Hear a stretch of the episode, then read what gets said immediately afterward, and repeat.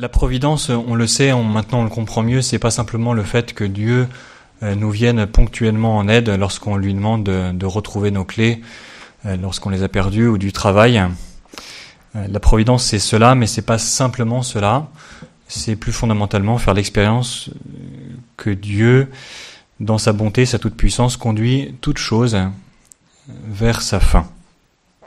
Croire en la providence, c'est donc croire que tout ce qui arrive est dans la main de Dieu. C'est croire que Dieu nous maintient dans l'existence, qu'il conduit toutes choses vers leur bien, vers lui.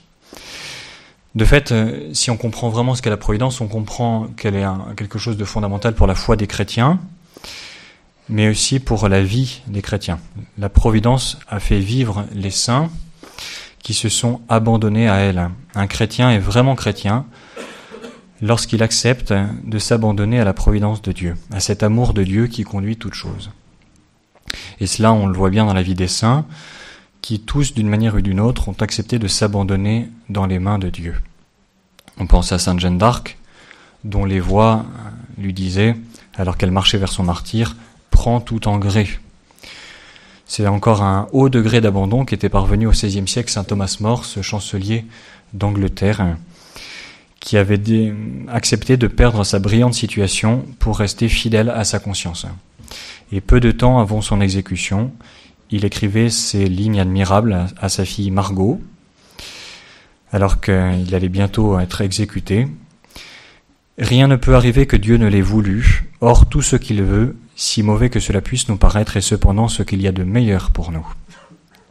C'est encore un, un haut degré d'abandon à la divine providence que Madame Élisabeth, la sœur de Louis XVI, était parvenue. Elle récitait chaque jour, dans la prison du Temple, cet admirable acte d'abandon à la divine providence. Que m'arrivera-t-il aujourd'hui, ô mon Dieu, je l'ignore. Tout ce que je sais, c'est qu'il n'arrivera rien que vous n'ayez prévu de toute éternité. Cela me suffit, ô mon Dieu, pour être tranquille. J'adore vos desseins éternels, je m'y soumets de tout mon cœur, je veux tout, j'accepte tout. Ces trois exemples nous montrent bien que s'abandonner à la divine providence, c'est le secret de la sainteté.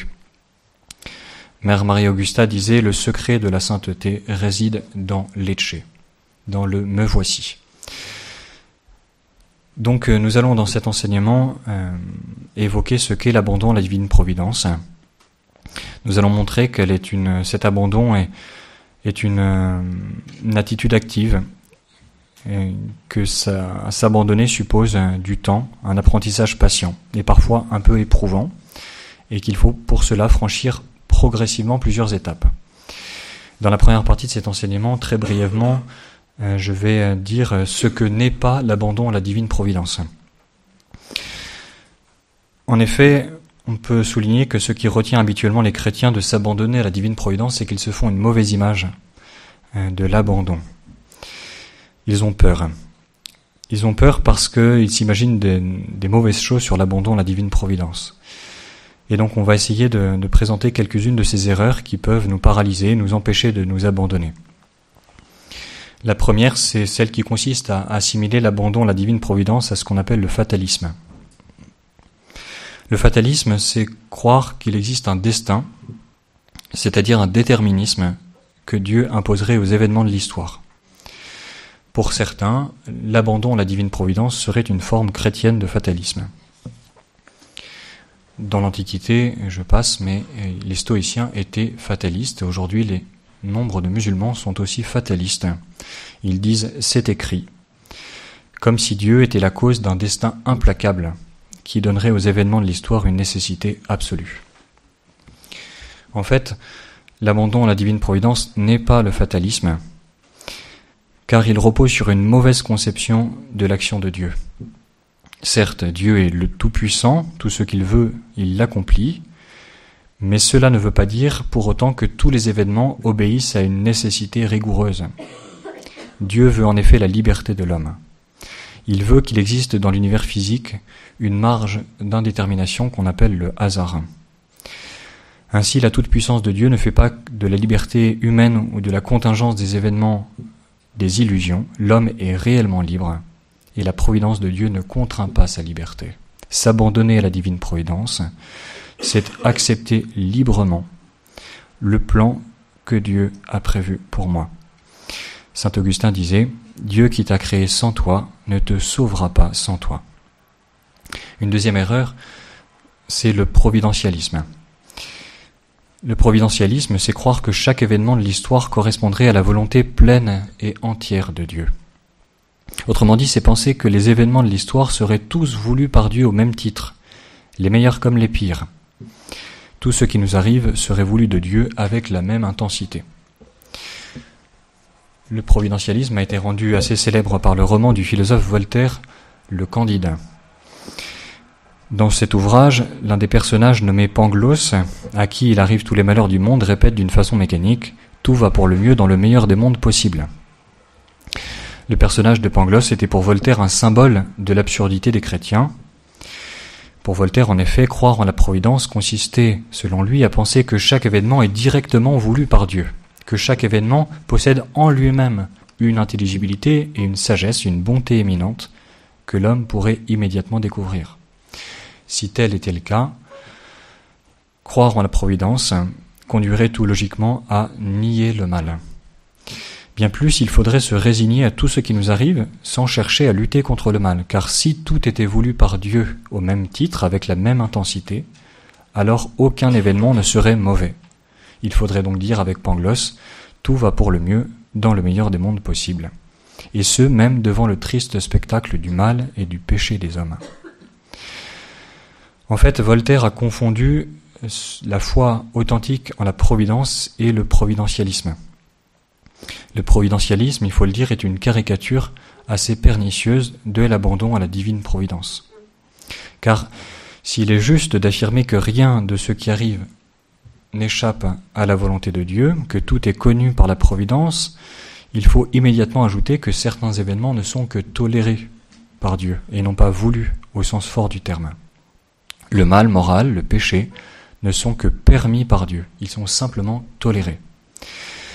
Parce que Dieu respecte notre liberté, il n'empêche pas que nous fassions le mal, il tolère notre péché.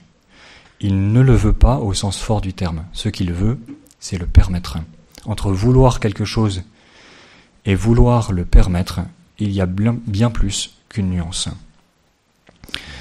Ainsi, l'abandon à la divine providence ne consiste pas à considérer que tous les événements qui nous arrivent seraient bons en eux-mêmes puisque Dieu les a permis. Non.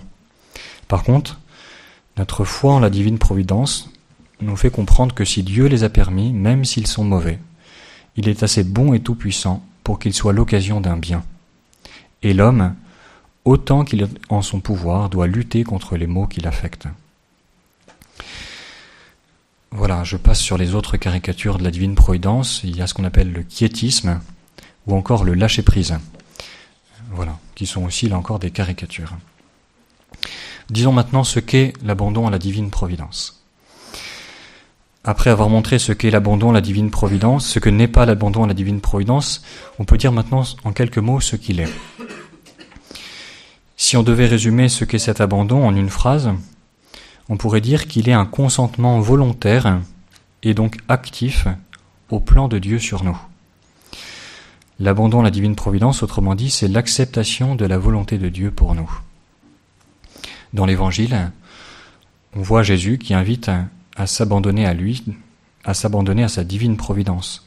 Lorsqu'il dit, et on l'a déjà cité, dans l'Évangile selon Saint Matthieu au chapitre 6, ne vous inquiétez pas du lendemain, demain s'inquiétera de lui-même, à chaque jour suffit sa peine. Jésus veut cet abandon, et il le veut parce qu'il veut que nous soyons ses amis. Or, il n'existe pas d'amitié sans une union des volontés, sans que nous voulions le bien de celui que nous aimons, et que lui-même veuille notre bien. Bref, il n'est pas d'amitié sans communion des volontés. L'abandon à la divine providence, nous fait abandonner notre volonté propre pour nous unir à celle de Dieu. Il nous donne de communier à sa volonté divine. S'abandonner à Dieu est donc la condition pour entrer en amitié avec lui. On pourrait se demander, mais alors comment connaître cette volonté de Dieu? Comment dans le concret de ma vie puis-je connaître cette providence? Cette providence à laquelle je dois m'abandonner? Autant il est clair que je dois accomplir la volonté providentielle de Dieu, autant celle-ci n'est pas toujours très évidente. Très concrètement, faut-il voir derrière tout ce qui m'arrive un signe de Dieu? Comment discerner les voies de la divine providence dans nos vies? La tradition de l'Église a répondu à cette question en distinguant les deux manières dont Dieu nous dévoile le plan de sa divine providence. La tradition distingue en effet la volonté signifiée de Dieu de sa volonté de bon plaisir. La volonté de Dieu est une, mais elle se manifeste à nous de deux façons. Ces deux façons donc que sont tout d'abord la volonté signifiée de Dieu, et puis ensuite la volonté de bon plaisir. La volonté signifiée est celle qui se donne à connaître à travers des directives. Dieu nous fait connaître ce qu'il attend de nous par les dix commandements, les lois de l'Église, notre devoir d'État, les conseils que nous pouvons recevoir. Voilà la première manière dont Dieu nous fait connaître les voies de sa divine providence. Dans ces cas-là, s'abandonner à la divine providence n'est peut-être pas facile, mais on sait ce que l'on doit faire. La volonté de bon plaisir s'exprime quant à elle à travers les circonstances de la vie, qui échappent à notre pouvoir. À travers les événements qui nous arrivent, nous devinons ce que Dieu veut pour nous. Et c'est souvent concernant cette volonté de bon plaisir que nous éprouvons des difficultés. En effet, il peut parfois arriver qu'il existe un conflit entre ce que Dieu nous demande et les événements qui nous arrivent. Comment harmoniser la volonté signifiée de Dieu et sa volonté de bon plaisir? Dieu me demande quelque chose, mais les circonstances de ma vie semblent parfois s'y opposer. Comment faut-il agir dans ce cas? Un critère de discernement relevé par la tradition est que la volonté signifiée de Dieu est toujours première sur la volonté de bon plaisir. Pour comprendre cette loi de la vie spirituelle, nous pouvons prendre un exemple tiré de la vie des saints. Saint Raphaël Arnaïs Baron, un espagnol du XXe siècle, avait compris qu'il devait quitter sa brillante situation dans le monde pour entrer dans un monastère de l'ordre des trappistes. La volonté de Dieu était pour lui relativement claire. Elle s'était manifestée dans sa vie à travers le jugement de sa conscience et de ceux qui avaient pour lui grâce d'état pour discerner sa vocation. C'était la volonté de Dieu signifiée. Mais Raphaël est devenu très malade et il a dû quitter la trappe pour raison de santé. Fallait-il voir dans cette maladie une volonté de Dieu qui finalement ne voulait pas qu'il soit trappiste? La chose n'était pas simple à discerner. Certes, Raphaël comprenait que Dieu permettait cette maladie. C'était donc sa volonté de bon plaisir qui s'exprimait à travers les circonstances douloureuses de sa vie. Mais Raphaël n'a pas désarmé trop rapidement. En effet, les circonstances de nos vies, même si elles sont permises par Dieu, ne sont pas à interpréter trop rapidement. Leur signification, ce pourquoi Dieu les veut ou les permet, nous échappe bien souvent. Dans le cas de Saint Raphaël, celui-ci a progressivement compris que sa maladie était permise par Dieu pour qu'il grandisse en vertu, et non pour qu'il cesse de vouloir être trappiste. Si bien qu'après être retourné dans le monde pour se soigner, il fit le choix très courageux de le quitter de nouveau pour retourner dans son monastère, où il mourut jeune dans d'admirables sentiments d'abandon à la providence divine. Cet exemple de la vie de Saint Raphaël nous manifeste que la volonté signifiée de Dieu est toujours celle que nous devons suivre en premier, et que les circonstances de nos vies, même si elles semblent s'opposer à cette volonté, ne doivent pas nous démobiliser. Autrement dit, nous devons rester prudents pour interpréter les circonstances de nos vies. Nous devons plutôt rechercher en premier à nous conformer aux commandements de Dieu et de l'Église, aux exigences de notre devoir d'État. Là est le lieu principal de l'abandon à la divine providence.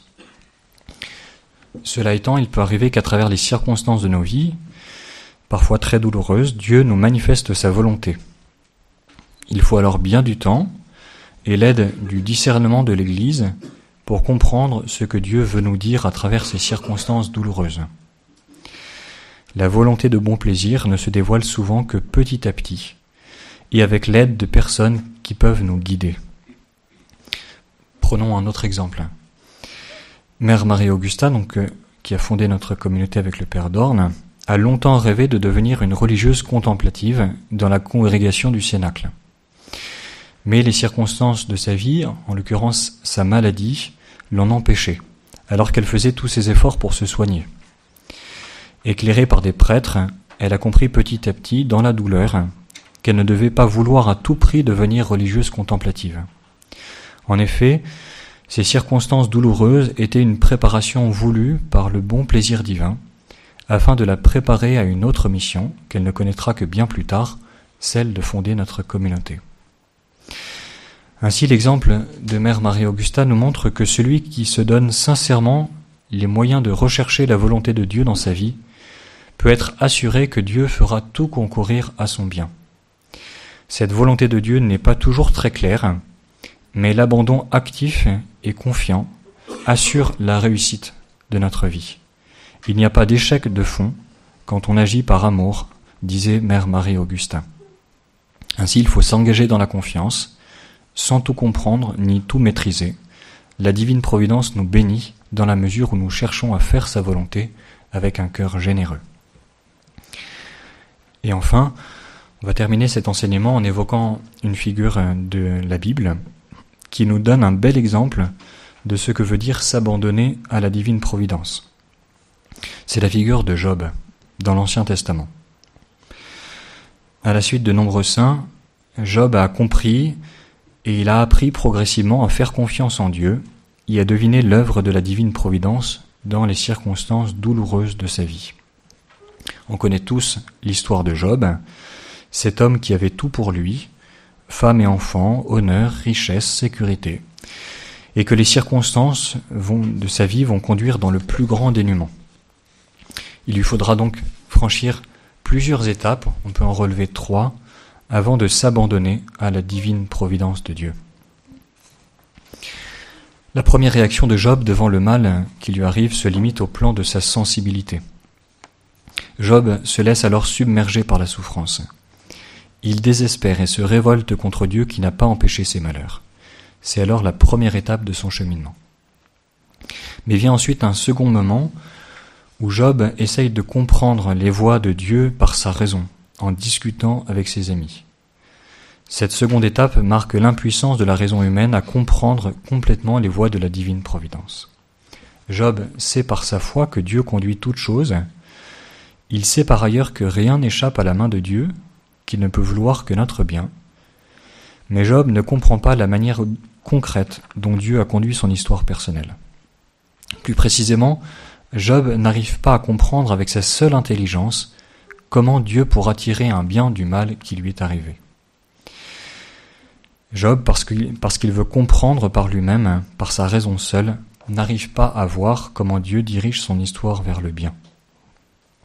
Et c'est pourquoi il va avoir comme l'audace d'instruire un procès contre Dieu, à qui il va reprocher son attitude.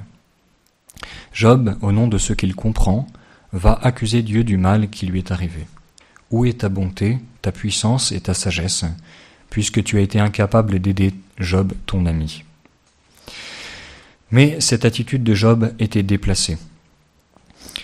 Et Dieu, pour aider Job à comprendre qu'il est incapable de cerner et de comprendre les voies de sa divine providence, va lui poser des questions sur les mystères de la création. Es-tu capable, Job, de me dire pourquoi la pluie, pourquoi les événements de la nature? Alors si tu n'es pas capable de me répondre à ces questions si simples, comment pourras-tu être capable de me dire quelle est la sagesse et de faire le procès de ma sagesse?